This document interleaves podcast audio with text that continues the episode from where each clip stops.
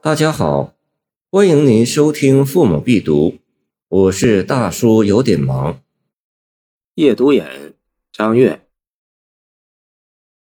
君不见，魏武草创争天路，群雄侠字相持主。骤邪壮士破坚阵，夜接词人赴华屋。都邑缭绕西山阳，桑榆汉漫张河曲。城郭为虚人待改，但有西园明月在。夜傍高冢多贵臣，峨眉漫路共辉尘。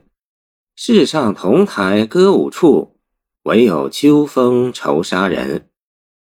张悦。公元六百六十七年至七百三十年，字道济，一字月之，唐洛阳人，今属河南。原籍范阳，今河北涿州，世居河东，今山西永济。武则天永昌中，中贤良方正科第一，历仕武则天、中宗、睿宗、玄宗四朝。玄宗时为中书令，封燕国公。后为集贤院学士、尚书右丞相，与许国公舒挺齐名，时称燕许大手笔，有张悦之集。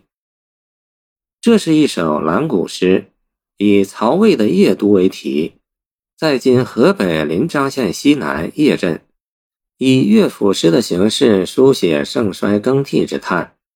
起首二句写曹操在汉末群雄割据的形势下。草创曹魏政权，君不见三字是乐府诗常用的格式，但诗人用它起笔，便有笼罩全篇，借以引起读者对诗人所咏之事高度注意的用意。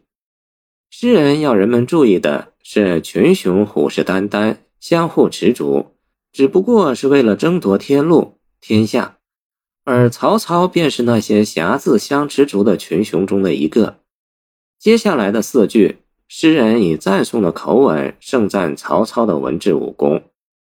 白天，曹操率领壮士冲锋陷阵；夜晚，则和文人谋士聚于华屋之内作文赋诗。由于他能身先士卒，所以攻无不克；由于他能礼贤下士，所以天下归心。宏伟的邺都环绕西山之阳。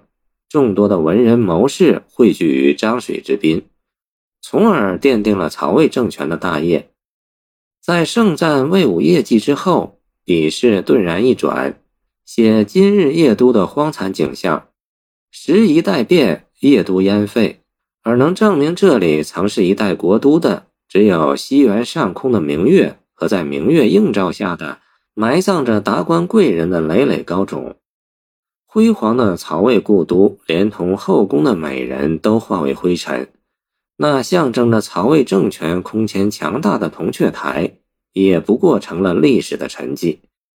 游人至此，如果登上铜雀台，目睹邺都遗迹在萧瑟秋风中的荒凉景象，谁能不为之愁绝呢？这首诗把蓝谷与抒怀融为一体，先写曹魏政权之盛。再写其衰，最后抒发对人世盛衰更替的感叹，可以说直接开启了盛唐兰谷抒怀诗的先河。谢谢您的收听，欢迎您继续收听我们的后续节目。如果你喜欢我的作品，请关注我吧。